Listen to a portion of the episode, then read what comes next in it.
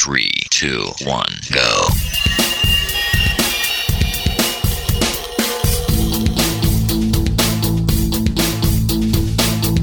Enredando, la informática que se escucha.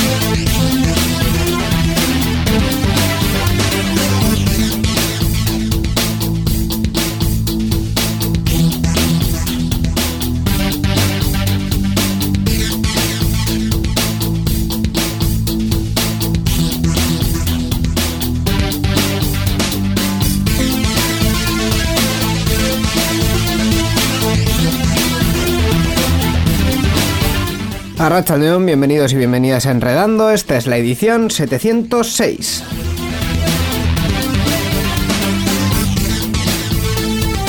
Edición que hacemos eh, justo después eh, del inicio del, mes. Eh, estamos en la primera semana de febrero y que hacemos, por cierto, después de uno de los eventos que hemos tenido este fin de semana con respecto a la tecnología, en concreto a los videojuegos, que ha sido la Global Game Jam, que se ha celebrado tanto en Bilbao como en Pamplona. Y bueno, edición que, por cierto, ya que hablamos de efemérides, esto a mí que le gusta mucho, edición que hacemos también una semana antes del Día eh, Mundial de la Radio, que si no calculé yo mal, eh, era el 13 o el 17 de febrero. Miquel, no me acuerdo. Hola, ¿qué tal, Íñigo? Creo que era el 13. ¿Tú crees que era el 13? Es Sí. que yo también estoy en, en ello, pero... Sí, creo que eh, es el 13 de febrero. No estoy muy bien colocado, efectivamente, el 13 de febrero. Pues eh, con todo esto, eh, pues, pues empezamos eh, enredando, pues casi de celebración, porque nos Ha cuesta. pasado el día de la marmota. Ha sea, pasado el día de la marmota, ahí, pues bueno. Una cosa también, el, el día este famoso del 2 del 2 del 2020 que era Capicúa. También, también. Vamos, hemos tenido aquí... Que, que fue el mismo día, pero bueno, Sí, hemos, hemos tenido de marmota, todo. Eh, el día de la marmota aparece en nuestras presentaciones porque siempre entramos Sí, en, en- en bucle en con bucle. efemérides y celebraciones, de verdad.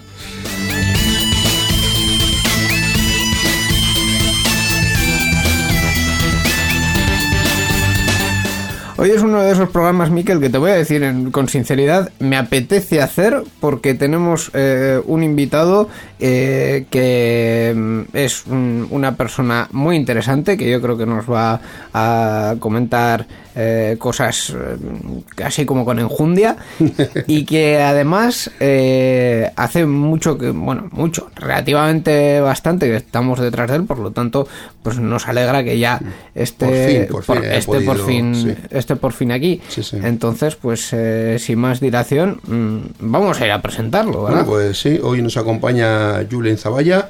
Julen es periodista con experiencia en marketing digital, content y community manager especializado en el ámbito de las nuevas tecnologías y en especial en la creación de videojuegos elaborados en Euskadi. Eh, formado en la agencia Vasco Press durante nueve años, además ha desarrollado y ampliado sus capacidades en marketing digital en empresas como Relevo Videogames, Agencia Vals y Lanalden. En la actualidad es parte del equipo de, El- eh, de El Crisol, Ideas y Comunicación. Su pasión es la comunicación y, disfr- y disfruta descubriendo pequeñas historias al gran público. Hola, Julen, bienvenido a Enredando. Bienvenidos, gracias, es que ricasco.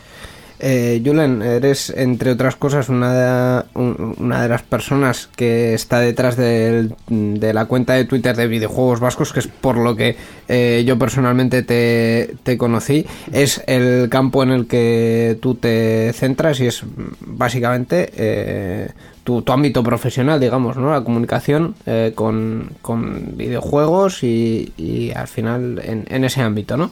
Bueno, eh, habitualmente trabajo haciendo otras cosas. Al final, el tema de videojuegos vascos eh, es más un hobby y, y un nicho que, que- que había que cubrir de alguna manera. Pues porque cuando comencé con el proyecto, pues no había nadie que hiciera una labor así. Y bueno, pues al final ya son casi 11 años los que llevo con este proyectillo, pero bueno, no deja de ser una cosa amateur que bueno, pues eh, ahí estamos peleando todos los días por, por, dar a conocer un poco lo que se hace aquí en, en Euskadi. En estos últimos, eh, decías, 11 años, eh, el panorama de videojuegos en Euskadi ha cambiado bastante. De hecho, eh, hemos visto muchos proyectos interesantes florecer, incluido el que hemos comentado antes, que este fin de semana pasado se ha celebrado la Global Game Jam y ya lleva unas cuantas ediciones celebrándose en Euskadi. En general, ¿cómo has visto tú la evolución de, de este, de este mercado, de, este, eh, de esta disciplina en Euskadi? Bueno, a ver, el, así a grandes, rasgos, a grandes rasgos eh, a ver, no podríamos hablar de una industria del videojuego local como tal. Podemos uh -huh. hablar un poco de un pequeño sector, de unas mimbres, de, de, de mimbres que tenemos. Eh, y luego, bueno, yo ahí siempre hago una pequeña diferenciación. Ahí tenemos un apartado más de entretenimiento, videojuegos de entretenimiento, que, bueno, pues desarrollan desde juegos para teléfonos móviles, para PlayStation 4, uh -huh. para PC, y luego otro, otro ámbito que es más los denominados Serious Games, que es donde ahí es eh, actualmente Euskadi tiene el mayor potencial ese ámbito, digamos que en los últimos 11 años eh, ha tenido un repunte importante, pues porque ha coincidido también pues con estrategias de industria 4.0 que se pueden vincular con el mundo de la tecnología, eh, la realidad virtual, ha llegado a las empresas y bueno, pues ese tipo de soluciones pues eh, han encontrado en el videojuego y en el sector vasco pues un, un buen caldo de cultivo. En cuanto al entretenimiento, pues ya ha sido un poco más dispar. Pues eh, a principios en torno al 2009 sí que hubo un comienzo así muy fuerte, pero claro, el modelo de negocio como está basado en eh, business to consumer, al final es el consumidor quien decide si apoya o no apoya ese, ese videojuego. Si no, mm. por lo que sea, por falta de comunicación, porque mm, el género no funciona, porque la plataforma no es la adecuada pues eh, no bueno pues es un, es un sector en el que bueno pues se basa mucho en eso en, en la propia compra del, del, producto final ¿no? Uh -huh. y ahí es donde de momento pues eh, flojea eh, nuestro sector del videojuego en Euskadi pero bueno si lo comparamos con el resto del estado pasa igual ¿eh? pasa prácticamente igual porque al final eh, la industria, bueno, el sector vasco del videojuego y el, y el mundo indie de, del desarrollo en España tiene muchos nexos en común. Siempre son empresas muy pequeñitas, eh, con proyectos pues que, bueno, pues que son presupuestos muy ajustados y luego siempre tienen el mismo, el, las mismas carencias que es el tema de visibilidad. Además claro. de todos los juegos que de, no solo que se hacen a nivel de España sino que se hace a nivel mundial no estás uh -huh. compitiendo solo con los de casa sí. sino que bueno pues en Steam no sé si se publican un montón de videojuegos al día pues imagínate en ese mare magnum pues eh, lo, lograr colar y convencer pues a, al público de, de un juego hecho en Euskadi Hablabas eh, de Industria 4.0.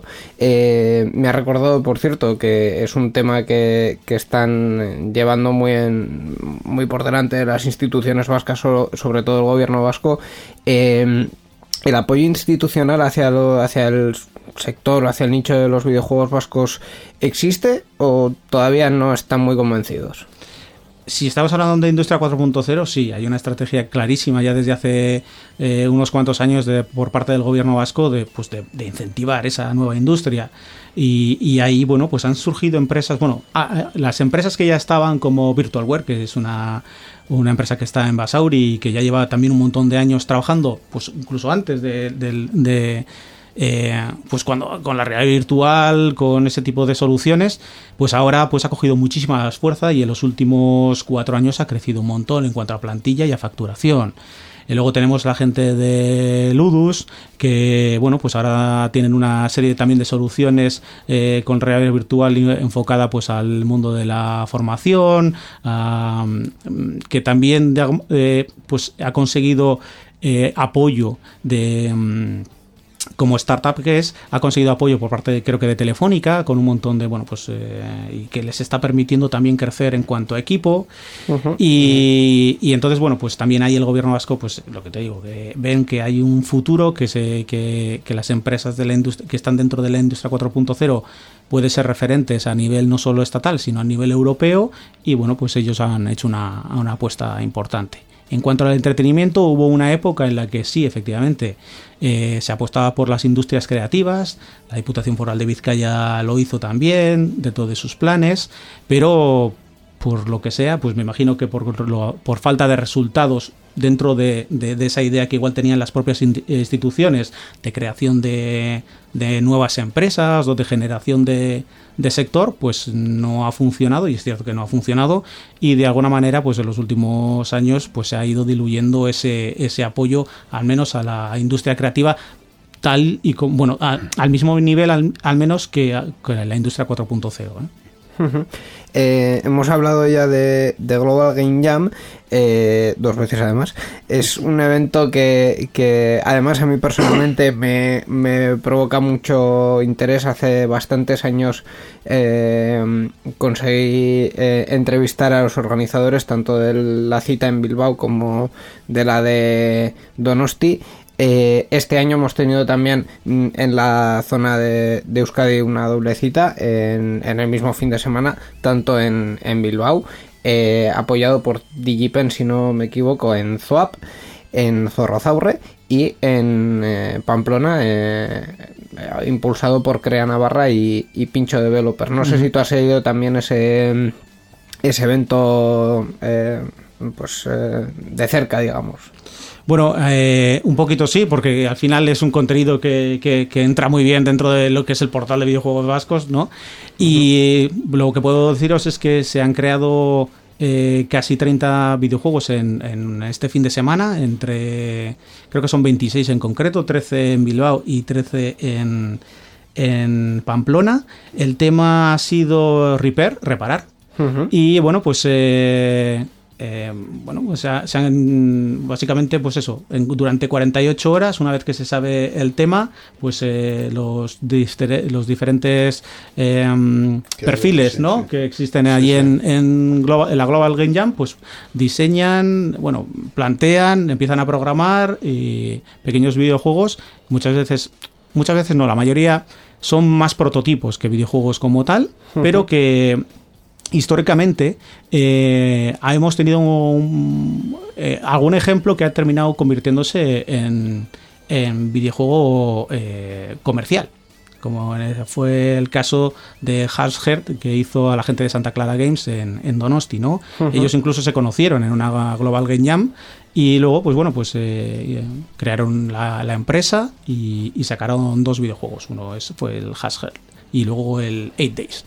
Uh -huh. Así que bueno, es, mm, está, mm, en este caso, eh, sí que se ha, ot otros años, perdón, otros años eh, no han estado tan vinculados igual a centros formativos, eh, pero este año, por ejemplo, sí que, bueno, pues eh, Digipen ahí en, en Bilbao, pues ha cogido la batuta y en el caso de, de, de Pamplona, pues eh, Crea Navarra, que bueno, también es cierto que pues los alumnos ¿no? de, de esos centros formativos tienen ganas también de hacer eh, sus pinitos y es un buen sitio pues para, para probar sí. y fallar y, y, conocer a otra gente que igual pues en su día a día no, no, no, no conocen, incluso gente que está fuera del propio ámbito for, eh, formativo, no son alumnos y bueno, pues pueden conocer también pues otros eh, chicos y chicas que tienen potencialidades y que pueden en, en un futuro pues crear un estudio o crear un equipo para, para hacer su propio videojuego.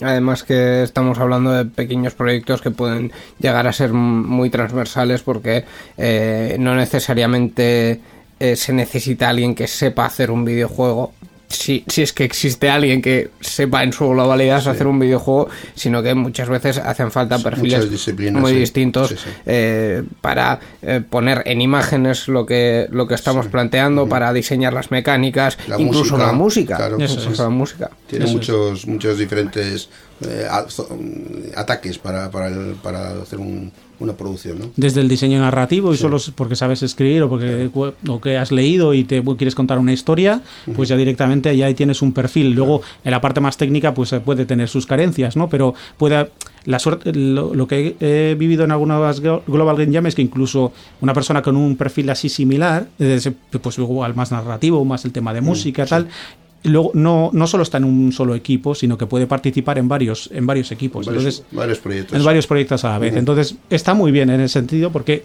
conoces a la gente y, y- y yo creo que ahí lo que os decía, ¿no? Un buen caldo de cultivo para, para el futuro. Eh, hemos hablado de, de las instituciones educativas, en este caso tanto IGPIN como Crea Navarra. Eh, ¿Qué papel están teniendo ahora mismo en la, en la industria? ¿Están consiguiendo tirar para adelante, digamos? A ver, eh, la pata de o la eh, sí, la pata de la, de la educación o de la formación en videojuegos, pues ha habido históricamente carencias a nivel de en Euskadi, ¿no? Pero también ha habido carencias en el resto de- del estado. Em, es importante tener bueno, pues esos conocimientos básicos para poder luego pues tener personas que, tienen ciertas habilidades para generar pues un, buen producto. Eh, en el caso de Digipen aquí en Bilbao, pues bueno, generan un bueno, los alumnos que salen de, de, de Digipen eh, salen con un perfil muy muy especializado, pero también y desgraciadamente en Euskadi en este momento no tenemos empresas que puedan absorber a ese, a ese tipo de, de- de perfiles. Eh, much- la mayoría de ellos se suele marchar fuera, no solo a nivel de a, a Madrid o a Barcelona, donde están las grandes empresas de triple SAS, pues por- podemos hablar de una Mercury Steam o una Tequila Wars en, en Barcelona o incluso King, porque ya está- tratan con datos o con... eh, muchos de ellos también tenemos, ahí, ahí tenemos vascos que están eh, haciendo están en CD Projekt haciendo el, el Cyberpunk o sea que eh, y están trabajando un montón Eh, entonces bueno ese tipo de perfiles sí que se, se generan aquí en Euskadi pero también hay eh, las empresas, por la tipología que, que tenemos aquí, están demandando otro tipo de, de- de perfiles, pues igual no tan especializados. Y ahí, bueno, pues ahí puede tener encaje, pues, eh, pues eh, alumnos como de Arrobia y Castola, aquí en Bilbao, o, la, mm, o el centro formativo que hay en, en Erandio, Tartanga. de Sí, Tartanga, sí. ¿vale? Mm, Que bueno, pues eh, que más multidisciplinar, que sabe un poquito de todo, que luego si, si los alumnos quieren quieren especializarse Sí, y, sí, y, sí. pues bueno, siempre Tienen tienen- las bases ya para poder. para sí. poder poder saltar a no solo a Sí. DIPEN, sino a cualquier otro centro formativo a nivel del estado, o sea que bueno. Sí. Pero bueno, esa es la y sí, están poniendo una base, a ver si de, de, de aquí pues a unos años yo creo que- que a la vuelta de mm, de la vuelta de entre 5 y 10 años, eh, todos esos alumnos que se hayan marchado, que se han marchado fuera, que han estado trabajando en proyectos muy gordos y que quieren volver a casa eh, y crear pues un proyecto interesante, podrían seguir un poco la estela de- del equipo de Gris, por ejemplo, el del videojuego de Nomad Studio, el que pues que ha tenido varios premios en Barcelona, que es un equipo de Barcelona. Aquellos pues eran eh, desarrolladores españoles que se marcharon a Canadá a trabajar en Ubisoft y han vuelto y ahora bueno, pues con toda la experiencia que ellos tienen y con toda la gente que conocen, que eso es importantísimo, y con un trabajo que, que ha llamado la atención y que, y que ha gustado tanto a la crítica como al público, pues, pues están ahí haciendo sus, sus pinitos, ¿no? Y parece que, que ellos tienen futuro. Igual tendríamos que, o tendría que fijarse un poco más el, el desarrollo vasco del videojuego en, en esos, no en esos ejemplos, igual es, eh, sí, en esos ejemplos o en esa forma de trabajar para ir eh, fortaleciendo pues un poco la- el sector vasco poco a poco. De entretenimiento, ¿eh? estoy hablando todo el rato de entretenimiento. Y si no, pues también podemos eh, venderle a ETV Vascos por el Mundo edición videojuegos. y ya está. Bueno, pues eh, un poquito con esta carta de presentación vamos a comentar las noticias de tecnología y de tam- también del mundo de los videojuegos que hemos tenido durante estas últimas dos semanas. Participa con nosotros en Enredando. Envía tus mensajes al email oyentes@enredando.net o a través de nuestra página web en www.enredando.net. También estamos en Twitter. Sigue al usuario Enredadores. Esperamos tus comentarios.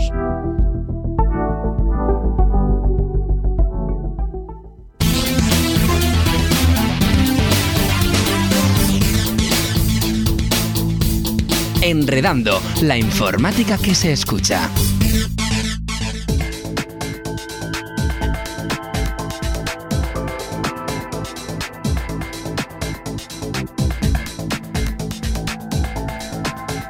Y comenzamos el repaso a las eh, noticias tecnológicas eh, con ternura y con cariño, porque esto no, no tiene otra forma de definirlo. Eh, la Free Software Foundation pretende convencer a Microsoft de que libere Windows 7. ¡Ay, corderitos míos! ¡Qué ilusos que son! Bueno, bueno, esta es la noticia de software libre, la que hacemos todas las, todos los programas.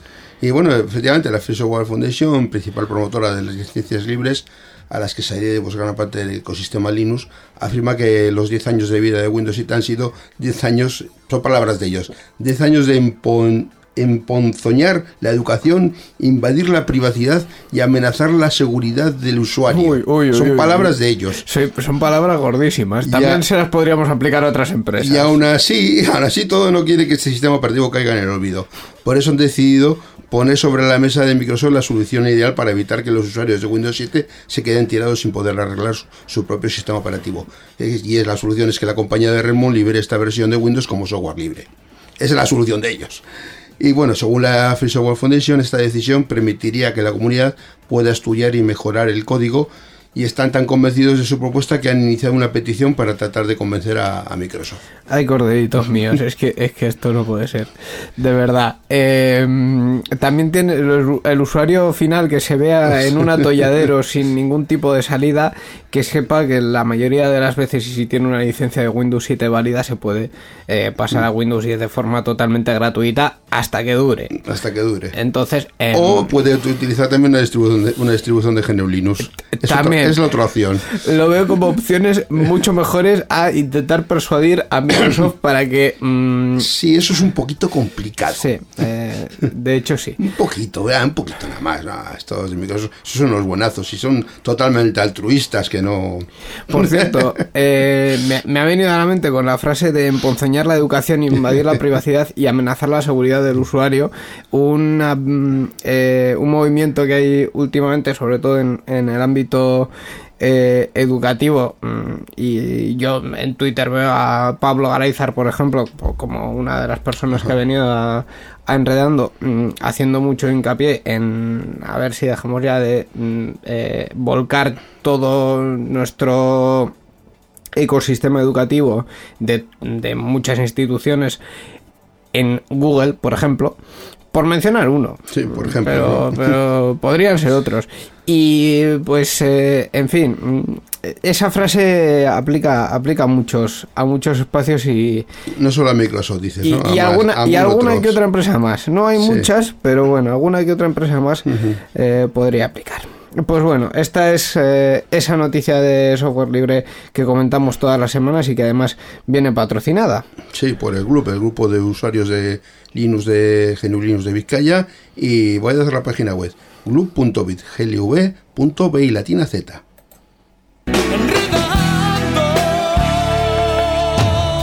La informática que se escucha.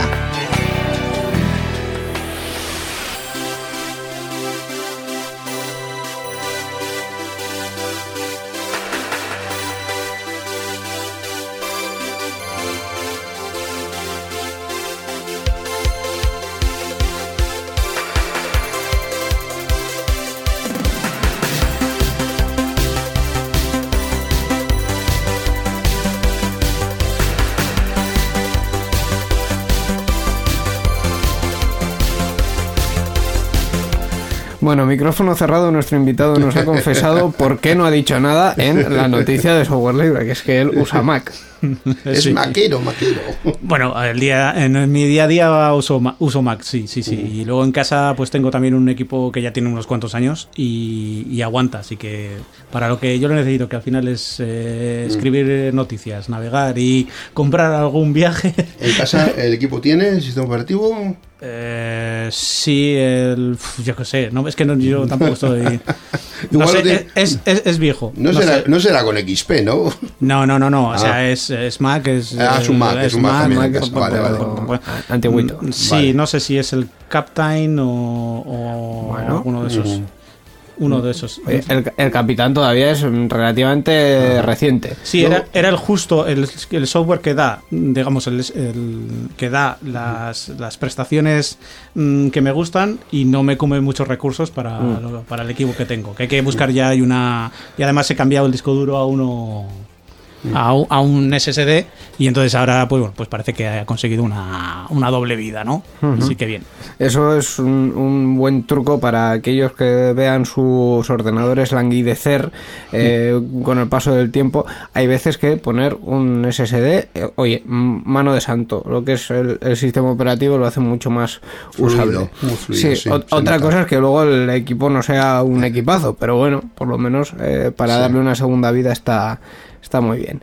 Eh, Pues nada, vamos a comentar algunas de las noticias de los últimos días y mm, lo que nos gusta a nosotros aquí una efeméride, pues vamos a, a empezar con, con una efeméride. Efeméride. Sí, los Sims celebran su eh, 20 aniversario. ¿no?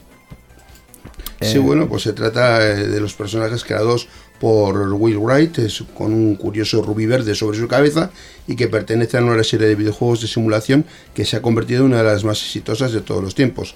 Pues eso, efectivamente, los Sims han cumplido 20 años. Eh, celebran su 20 aniversario. Esta idea surgió de otra saga, el videojuego llamado Sin City, un juego también de simulación en el que el objetivo era crear y gestionar ciudades. Además ha tenido varios eh, varias Sí. secuelas, digamos. eh, Ahora mismo están comercializando la cuarta versión, pero yo creo que esta gente, los de en su origen Maxis, que era la, la desarrolladora que hizo este, Sí. este videojuego, eh, inventaron los DLCs antes del DLC. O sea, en- en- a mediados de. Pues no, yo recuerdo en 2005-2006 tenerlos en, en mis manos, pero es algo anterior. eh, tener discos y discos con contenido de los Sims y decir, "Mm, pero no paran y, y a 40 pavitos cada disco, o sea, no os creáis que, que aquello era barato, pero oye, lo rentabilizaban muy bien en un mundo en el que todavía eh, aquello era una excepción. Cuando Sí, te una comprabas novedad, una novedad, sí. cuando te comprabas un juego, era un juego completo y, y ya está. Y, ya- y las cosas que podías obtener por internet eran meramente Detalles, anecdóticas. sí. Sí, bueno, yo creo, eh, incluso creo que sacaron uno de el Ikea, con muebles Ikea. O sea, ya muy loco. O sea, si me dices que a 40 pavos con, con encima patrocinado, pues ya me parece muy heavy, ¿no? Podía estar a 19,95 y por lo menos te sale un poco más. Pero tienes que montarte tú los muebles en el videojuego, dices, ¿no? Pues no lo Ikea- sé, porque yo no, no me hice con eso, pero sería gracioso. Creo que eran solo los diseños, vamos. Ah, ah, o sea, no tienes que montarte tú los muebles como el de verdad, ¿no? Vale, Esperemos vale. que no. ¿Te imaginas ahí al Sim Sí. trabajando ahí con el, la con, barra la, de- con, la, con la llave esa de, de tubo de estas de, de Alien, la ¿no? llave Dan- Alien ahí. dándole vueltas ahí al... y el Oye, cansancio bajando irremediablemente, en plan, Dios. sí, sí. Y la frustración subiendo. Eso es.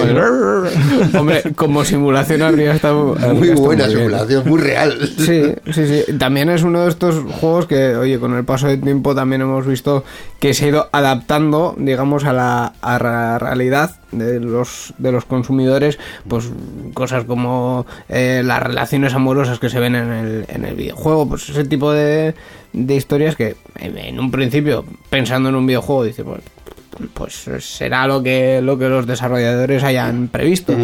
Y lo han ido pues eso, adaptando al final a, a la realidad de, de A, la, a la sociedad. vida. Eh, Sí, sí, sí. A lo que se vive en la sociedad, sí. Sí, actual. sí. Eh, Sí, lo, lo han hecho tan bien que, si recordáis en el, en el primer Sims, si te hacías una piscina y metías a un Sim y te quitabas la, la escalerilla, moría ahogado. sí. Y ya en los siguientes da igual que le quites, que ya sale. Entonces, bueno, ya sé que iba por otro lado el tema de, bueno, pues que las relaciones y eso que... Sí, pero bueno, en, en, en todos los ámbitos. Sí, en todos los ámbitos, sí.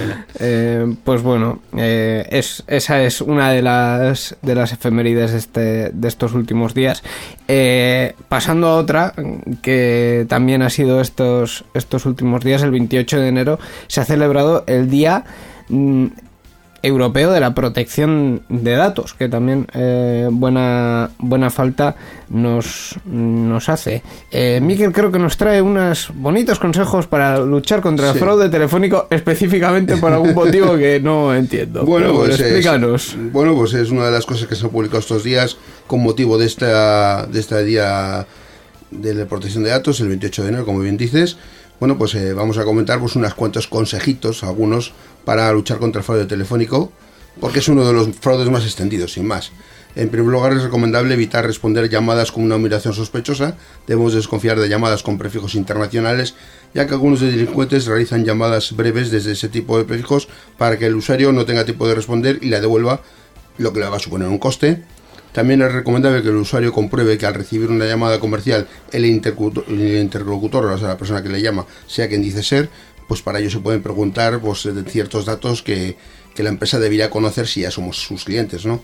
Y por último, pues, re- tenemos, voy a recalcar la importancia también de no compartir datos sensibles como claves personales o contraseñas, ya que ninguna entidad bancaria o operadora telefónica llamará a sus clientes para preguntarle por ese tipo de datos. Sí, es- No debemos dar nuestros datos personales telefónicamente los menos posibles. vamos.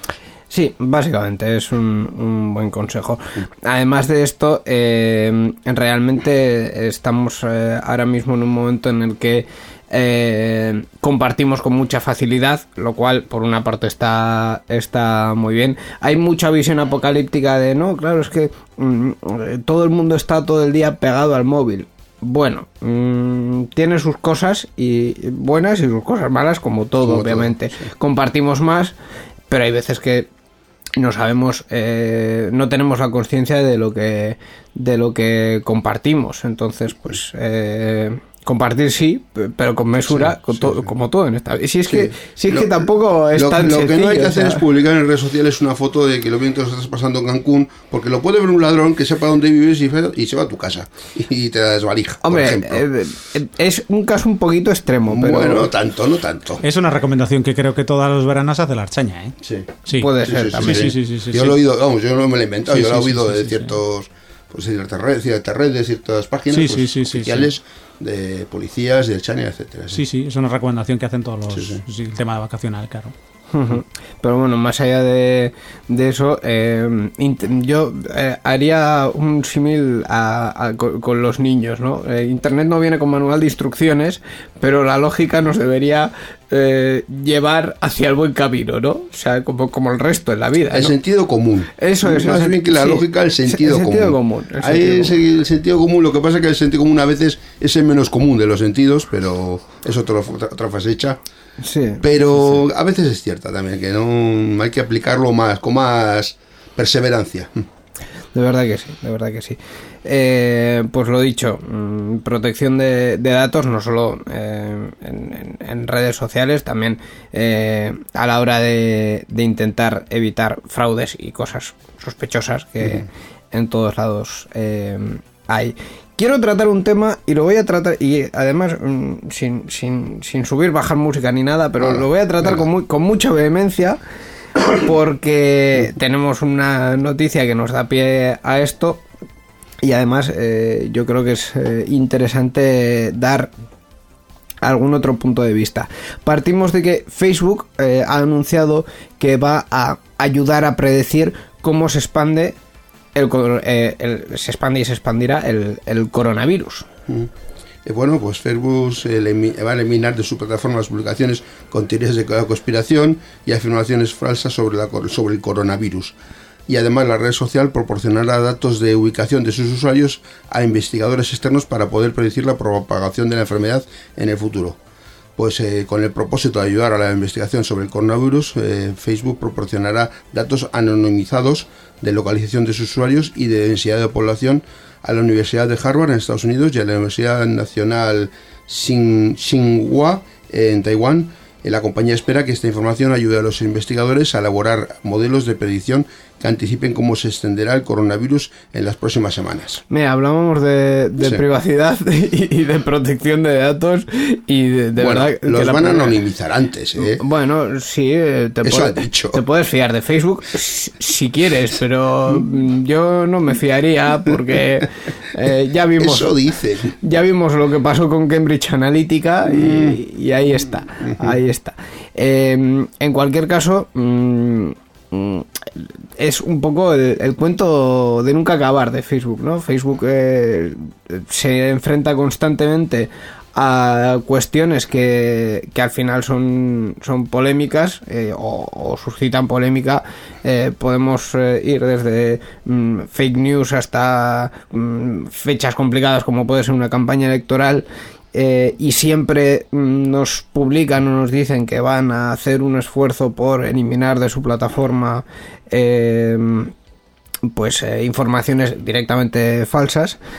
Eh, yo me- la verdad es que tengo un debate interno con esta cuestión porque me debato entre mm, no deberían, quiero decir, los usuarios ponen lo que ponen y haya cuidados lo que hacen los usuarios, quiero decir, cada uno es adulto y debería contrastar las noticias. Eso me da los lunes y los, y los jueves. El resto de la semana mm, pienso que deberían intervenir más y decir, bueno, es que hay ciertos enlaces que sabemos que son directamente falsos y perjudiciales Fuera, sí. Entonces, eh, ayúdame, yo de verdad. Estoy en un sin vivir. Bórrate de Facebook. Ah, no. es, es algo que, que ya lo practico. No estoy, activamente no estoy y viendo pues muy de vez en cuando. Hay que ser muy crítico con lo que uno lee en las redes sociales en general y en Facebook en particular. O sea, creerse la mitad y la otra mitad mm, Ponerlo en duda. de- ponerlo en duda. O sea. Pero eso es lo. ah, es que. eh, eh, a día de hoy que tenemos un acceso a la información que es bestial, que tenemos eh, acceso a todo, a los medios, a diferentes cabeceras digitales en papel. No entiendo cómo la gente, sí, bueno, sí entiendo porque la gente o somos muy vagos y al final pues consumimos lo que nos que, no- lo, que nos cae en las manos. Nos cae en las manos, sin más, sí, pero sí, tendríamos que ser mucho más críticos, pero con, con este tema o con, cualquier otros, otro, ¿no? Eh, Ir a buscar la, la información y no esperar a que te venga a ti. Efectivamente, sí. si- te al- interesa un tema al, o al medio y tal y sobre todo comparar diferentes fuentes de, de información. de información. Claro, sí, eso sí. supone un, esfuerzo claro. y la gente no está claro. dispuesta a, pues, eh, pues tiene otras preocupaciones y bueno, pues no lo pues al final toma de donde de donde está o, o del medio de comunicación afín Mm. o, o- entonces, pero bueno, sí que siempre habría que ser crítico con todo, con todo, siempre. Es la única forma de, de no, no- Mm. De estar bien informado, yo creo, ¿no? Por lo menos mejor informado que no. y luego tener tu pro- y luego generar tu propio criterio Sí, que sí. eso es lo que no eso es lo más importante Lo generar tu propio criterio Eso es. Eh, ahora me he acordado, y ya yéndome totalmente por la tangente, de algún medio de comunicación que, que directamente en alguna nota de prensa ponía que te mm, ofrecían eh, la mejor información y el mejor análisis para que sepas qué opinar. La verdad es que me, me quedé estupefacto, digo, pero si yo ya sé qué opinar, o sea, quiero decir, dame la información y dame el análisis si quieres, pero mm, mi opinión ya me la... me Sí, la lo que no hay que hacer es mm, dar análisis como si fuera información, porque una cosa es una cosa y otra es otra. Sí, Entonces, si sí. tú das el análisis y dices, no, esto es información, no, no, esto es o opinión. Das opinión y dices, no, esto es información, esto es opinión. O sea, hay que diferenciar lo que es cada cosa. Eso es. Eh, poniendo un poco en, en contexto, yo dudo eh, que nadie sepa ya a estas alturas en un- una mm, explicación básica lo que es el coronavirus. Es un nuevo tipo de... Bueno, en concreto la cepa eh, que de- está extendiéndose ahora mismo, empezando por China y siguiendo por el resto del, del mundo. eh, es un- una cepa que ha aparecido hace relativamente poco. eh, es un virus que se transmite por vía aérea de forma bastante fácil. Entonces, eh, obviamente, los, los contagios son eh, muy elevados. Eh, Es sencillo contagiarse en principio. es muy, es muy sencillo contagiarse. Es eh, tan sencillo contagiarse pues como contagiarse de una gripe. Sí. Eh, es, uno, es uno de los ejemplos que... Y además, mm, eh, haciendo el esfuerzo de informarse un poco y de salir un poco de, de, em, las informaciones periodísticas y yendo un poco a la base, eh, es la comparación que, que se hace más habitualmente. Esto es, como esto es como una gripe. La diferencia es que la gripe nos está dejando por el camino 650.000 personas de media al año eh, en todo el mundo. Fallecidos, estamos hablando Eso, de fallecidos. eso es, fallecen 650.000 personas al año Sí, sí. De, una, de una gripe normalita y corrientita. Normalita y corriente. ¿Eh? Que quede claro. y de coronavirus, de esta cepa del- de este coronavirus eh, en China en, la- en el último mes, porque al final ha sido una Sí. cuestión entre mediados de diciembre y, y ahora mismo, finales de enero, principios de febrero, han muerto 361 personas. 361 personas eh, teniendo el foco de infección en una ciudad de 11 millones de personas y en un país en el que viven bastante más de mil millones de personas. más, sí, sí. Entonces, eh, es esta, esta contextualización es la primera que cualquier mm, profesional de la salud te hace y te dice, bueno, ¿Qué, qué porcentaje es eso? Es un porcentaje mínimo. es un porcentaje... Más, me- más bajo que mínimo. Claro, es un porcentaje muy ínfimo. ¿Qué Sí. importancia le está? O sea, quiero decir, sin restar, obviamente, Sí. eh, los problemas o incluso el drama que puede ser que haya una enfermedad mortal, eh, ¿qué importancia le estamos dando o qué contexto le estamos dando a las noticias que salen, tanto en los periódicos en papel como en las cabeceras digitales, de un virus que se está propagando rápido, Sí. pero que tiene una mortalidad muy baja? Se está creando una alarma social bastante importante, sí, yo creo. Mm, y, y- y- y, bueno, eh, tanto, tanto en los medios de comunicación, digamos, tradicionales como en, en Internet, y estamos dando pie a otras cosas. O sea, porque estamos dando pie también a... Vamos, a mí me ha parecido personalmente mm, gravísimo que tenga que salir un- un- una persona del Estado español, un portavoz del Estado español, a decir, oigan, que esto no es cosa de chinos. Sí. Sobre eso también ha habido en Twitter algún mensaje de una persona, te lo puedes tomar como te lo puedes tomar, también, también puede ser que sea alguien que esté simplemente contando una historia y que no sea realidad, pero bueno, que comentaba eso, que estaba en un parque, le venía un, un niño hacia él y la madre llamando al niño porque la persona que a la que a la que iba el niño era china o ir a, un, a un comercio y decir no no no no no puedes entrar aquí que, oye, a ver si no vas a, a ver si no vas a contagiar cosas por el estilo. O sea, que hay que intentar, porque hay que entender que eso no es así. O sea, si esa persona tuviera algún pequeño problema, cualquier contagio, estaría ya aislada, en cuarentena o cualquier otro tipo de medida. y se hubiese O, o- o igual no, o igual no, porque estamos hablando de un virus, mm, en fin, bastante poco relevante. O sea, si yo ahora mismo estuviese contagiado de coronavirus, eh, yo os aseguro que, bueno, no puedo asegurar nada, pero probablemente no me moriría, porque mm, soy una persona relativamente joven y sana. Eh, en vuestro caso no lo sé. Qué mal he metido ese chiste, por favor. Uy, uy, uy. Pero, Oye, pero bueno. no vamos aquí a alarmar a la gente. ¿eh? No, la, la verdad, que- la verdad que no, pero. Noticia, pero Íñigo de Enredando tiene el coronavirus. Pues es que no, es, es que al es, final... es cachondeo esto. ¿eh? Podríamos, para- para- sí, sí, pero, pero podrías, hacer, así es lo que está- podrías hacer un titular y en, y en dos minutos termino en la portada del correo, por ejemplo. Por ejemplo, o, o- o abriendo el Teleberry. Mismamente. Por ejemplo. Mm, eh, ¿cómo, ¿Cómo evitamos todo esto? ¿Qué, no sé, ¿qué has pensado tú estos últimos días, Julen? A ver, mm, he seguido un poco el tema, pero por, por curiosidad, no. mm, No, tampoco tengo nada más que aportar. Más que, pues eso, eh, sí que sí, eh, existe una, o se está creando una alarma social por algo que, bueno, pues que aparentemente parece ser parecido a una gripe fuerte. Gracias a Dios tenemos nosotros un sistema sanitario y eh, eficiente que bueno pues que nos aporta que, que de- cuando tienes una gripe fuerte pues, eh, eh, pues te, te- te puedes curar.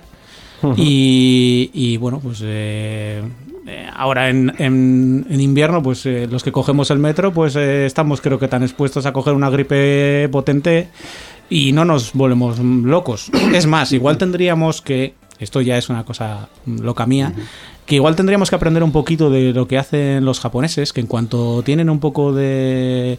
eh, pues se sienten que están enfermos, se compran una mascarilla y así, parece una tontería, pero de, de, de esa manera no infectan al que está enfrente, ¿vale? En el, en el tren, en el transporte público. Yo lo- Vale. lo, que he oído ahora es que por eh, ahí tenemos problemas de ahora de abastecimiento de mascarillas también aquí, porque los chinos que viven aquí las están comprando lo que he oído yo, y las están mandando a, a China. Porque ahí hay carencia, No, por lo no, visto. no, y, y porque está habiendo una alarma social Claro, terrible. Pero, alarma, eh, claro. Lo que han dicho es eso, que han comprado muchas y las han enviado allí porque allí había carencia y entonces pues Mm, es lo que yo he eh, oído. sí, mm, tam- también me, me gustaría saber el enfoque de esa noticia. Buah, Claro, es que- a ver quién está, quién está lanzando ese, ese mensaje. Hombre, ¿no? también puede ser Claro. las que- los que venden mascarillas que quieran subir el precio. No, obviamente. Obviamente. Sí, al- al- seguro que hay un intereses. Pero bueno, más allá del tema del coronavirus, di- ya soy de los que propone que yo lo vi en el viaje cuando fui a Japón, vi que ahí cualquier persona que de alguna manera pues tenía fiebre o estaba malo o que de alguna manera iba a ir a trabajar o que iba a tener contacto con, con sus ciudadanos, pues para no, pues se pone la mascarilla. Claro, te, te choca al principio porque aquí no nadie lo hace, pero allí lo hacen, sí. pues eso, porque al final todos hacen piña y si yo estoy malo y pongo al otro malo, pues, pues de alguna manera la productividad o la forma de ser japonesa pues, eh, pues eh, pierde eficiencia, ¿no? y, y me pareció una buena, una buena solución. Y luego otro tipo de cosas, mm, no solo con el con oravi- con ay, bien, con el- Coronavirus. eso Coronavirus. es. Tú has- cuando estornudas, por ejemplo, la gente tiene tendencia a ponerse la mano en la boca, ¿no? Pero luego coges en el metro y coges la barra. Y en la barra se agarra un montón de gente. Pues, pues eh, cámbialo por eh, estornudar en el, en el jersey, por ejemplo. Esos hábitos, Sí. más allá de- del coronavirus, esos hábitos igual habría que implementarlos en nuestro día a día, pues para que la gente no se ponga tan enferma como, pues como se suele poner ahora, con gripes o con otro tipo de, de enfermedades, de, de contagio, ¿eh? Volviendo un poco a lo, a lo tecnológico, lo que comentábamos un poco al principio de, la noticia, ¿tú crees que las redes sociales tienen que tener un papel activo eh, mm, en, en controlar lo que se publica en ellas o en la lucha contra la desinformación o llamémoslo como quieras o mm, se tiene que mantener ahí un poquito más al margen? Eh, Depende de la política de la propia empresa. Yo creo que primero tendríamos que ser nosotros, los- nosotros como usuarios responsables o- sí. con, con lo que se publica y con lo que se consume. ¿Vale? No puedes coger y lo primero, pero es que no solo con las redes sociales, sino con el resto de medios de comunicación o cualquier otro tipo de plataforma de- informativa. Eh, eso tendría que ser eh, lo primordial. Y luego, bueno, pues. eh, pero siempre. Claro, si abres ese melón, dices, vale, con. con, eh, la empresa, por ejemplo, Twitter o Facebook, bueno, pues voy a entrar en este tema del coronavirus, pero podríamos hablar del auge de los fascismos o otro tipo de temas que, bueno, pues que pueden generar ciertas polémicas, no sé. eh, y si la censura previa, ya, bueno, eso, eso es un tema para hablar en otro programa y no de tecnología, o sea que... Bueno, al final, eh, yo aquí lo hemos tratado más, más de una vez. Eh, recuerdo el caso de, de Nati Penadas, que estuvo aquí con, con nosotros, que nos decía que, que tenían que, que las redes sociales, y en concreto hablamos de, de YouTube, que tenían que tener eh, cierto papel de, de responsabilidad. Mm, yo, como os he dicho, tengo sentimientos muy, muy encontrados, pero bueno, eh, Pero bueno, entiendo yo, ¿no? Pues por ejemplo, creo que ahora YouTube, eh, desde hace un mes, pues ahora cuando subes un contenido nuevo tienes que especificar si es un contenido enfocado para niños, por el tema Sí, de la seguridad. sí, sí. Vale, eres tú mismo, digamos, él detectará el algoritmo que, que ese contenido que has subido, si tú no lo marcas, que es contenido para niños o no. Pero la herramienta, aunque vaya aprendiendo, falla. Entonces, Claro. cuando falla y si alguien se queja o lo denuncia, ¿quién es responsable? ¿La empresa? ¿El que sube el contenido? ¿Los dos? ¿A quién? Entonces, bueno, es complicado de, entiendo, de gestionar. Y lo mismo con, lo, con, con... Claro, ahí tendrías que decir, lo, todo lo que publico en, en YouTube es de YouTube, es del que lo sube, en Facebook pasa igual, y entonces mm, vosotros que estáis más metidos en temas de, de políticas eh, de, de redes sociales y de, plataformas, seguramente lo sabéis, ¿no? Pero es una, es una manera de, abordar ese, ese, ese problema. Entonces, bueno, pues eh, creo que es difícil de, entrar en ese, en ese asunto. La verdad que sí. Eh, me ha recordado una última noticia que yo creo que ya por lo que llevamos de programa va a ser como la última noticia que vamos a ir tratando. En, en este caso sobre, sobre videojuegos. Blizzard ha, ha decidido en uno de sus eh, juegos, en Warcraft 3 que mm, eh, no sé si tomando la responsabilidad o no, pero por lo menos los derechos de autor de lo que sus usuarios creen basado eh, o modificando a eh, Warcraft 3 que, Que que- que para ellos y que aquí no hay más discusión. Bueno, pues el estudio Blizzard se ha adjudicado los derechos de autor o de copyright de los cus- custom games basados en su videojuego Warcraft 3 Reforged. Es decir, eh, los juegos personalizados desarrollados por los propios usuarios basados en su videojuego de rol. Esta modificación de sus políticas llega después de que Blizzard viera como a raíz de la comunidad de modders de Warcraft 3 que creó con su editor de mapas una versión personalizada que se convirtió en el videojuego Dota. Sí, adem-. Además, un, un videojuego que ha tenido Sí. últimamente cierta, cierta relevancia. sí. Entonces, eh, jo, aquí también hay una línea muy fina, porque mm, eh, modificar un videojuego también es modificar una obra protegida por po- copyright. Sí. Y no deberíamos, bueno, no, no deberían que, que lo hacen. Pero ¿no? si la propia empresa te, te, te ofrece una herramienta para, eh, el- Claro. para hacer un custom games basados eso, pues un- con, esta, con esa personalización, con una herramienta que te ofrece la propia empresa que ha creado el videojuego, Claro, pero... no lo haces. O sea, te está ofreciendo algo para que modifiques algo que está prohibido hacer. O sea, es un poco absurdo. Es- es- este caso realmente no lo Es tengo curioso, sí. no lo tengo muy estudiado porque no, no sé si es una herramienta que, que da Blizzard o no Sí, la da, la da Blizzard, sí. entonces pues eh, mm, bueno mm, mm, sí si la herramienta la da Blizzard pues oye las condiciones de la herramienta están aquí si no las quieres usa otra herramienta o no usas lo ninguna puede hacer efectivamente lo de quedarse los derechos. de- Yo creo que es eso, no, no había previsto que, que a raíz de su juego de una personalización se convirtiera en un juego autónomo y han dicho esto hay que evitarlo en el próximo juego. ¿Y cuál es la forma? Pues todo lo que se cree, los derechos de autor son nuestros. Ya puedes hacer lo que quieras, ganar, eh, crearte una maravilla que la pasta va para nosotros, que es lo que al final les importa a las empresas. al fin y al cabo. Sí, yo creo que irá, que irá por ahí. O sea que. Luego pasa que, bueno, no sé que, si el problema ahí ha sido la forma en la que nos ha llegado comunicado eso- esa, esa decisión. Porque, bueno, ahí podría ser más inteligente en cuanto, bueno, pues eh, esa, esa decisión que Blizzard ha tomado ahí con, con sus usuarios.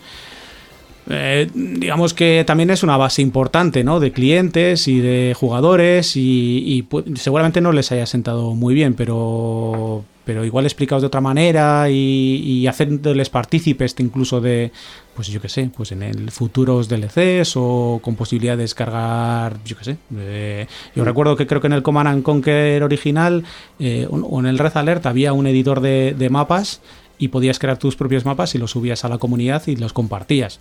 En el fondo se utilizaba su herramienta y... Pero claro, en este caso es que habían hecho una modificación que se había convertido en otro juego. Entonces no sé hasta qué punto, pues... Eh, ah, ¿Dónde están ahí los derechos? Pero bueno, de alguna manera, mm, tal y como está planteada la noticia, eh, parece que Blizzard es el malo y los, los creadores de ese contenido alternativo son los buenos. Mm, ah, seguro que tiene una segunda lectura que no nos ha llegado. Sí, ¿no? y además que la, la base, mm, digamos que está un poco lo que decíamos, manipulada, ¿no? Porque eh, el, el propietario de- del juego es, es Blizzard. Eh, ahí no hay ningún tipo de discusión. Si da una herramienta para modificarlo, el propietario de la herramienta es Blizzard. El propietario de la modificación, ahí es donde podemos discutir, pero mm, la base es la que es.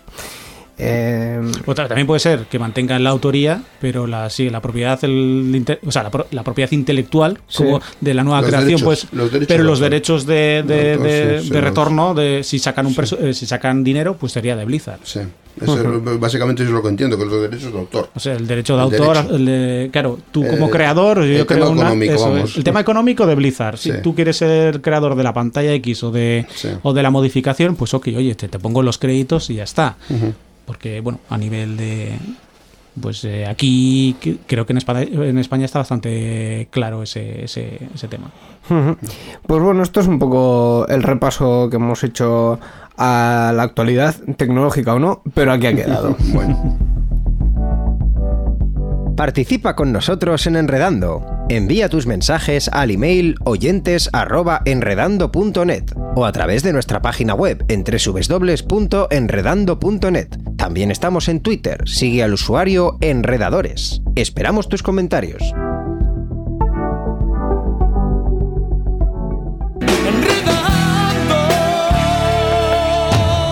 La informática que se escucha.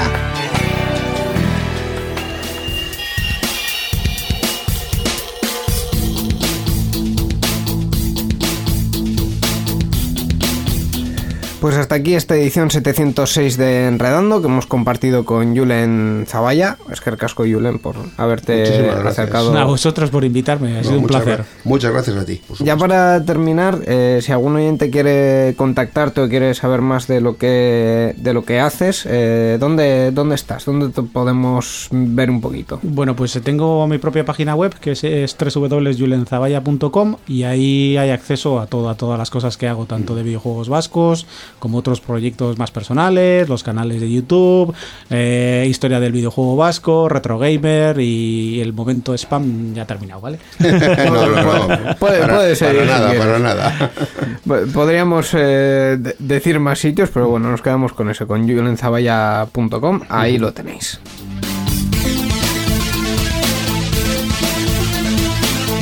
Y tú y yo, Miquel, pues como que también no, no vamos a ir ya, ¿no? Sí, Porque quedarse creo- aquí ya hasta agotar la hora, como Yo, que yo- no. yo creo que ya, ya podemos por finalizar el programa. Ya sabes que queda una cosita nada más, que te- tengo que presentarla a ti. Pues eh, sí, básicamente lo que nuestros oyentes están ya escuchando por, por detrás, que es un track, una de esas composiciones musicales que salen de las parties que a nosotros tanto nos gustan y que se hacen eh, con medios mm, informáticos, sí, vamos a llamarlo informáticos. En este caso estamos escuchando la canción Caffeine del autor Perruqui en- eh, presentado en la Euskal Encounter 25. Con esto eh, nos vamos hasta dentro de dos semanas en los que pues comentaremos más actualidad tecnológica y eh, si todo funciona como tiene que funcionar tendremos a otro a otro invitado. Mm, Nada más, ¿verdad, Miquel? Yo creo que ya lo has dicho todo. Pues nada, todo dicho, es que ricasco, eh, hasta dentro de dos semanas y a enredar con la tecnología. Agur. Agur.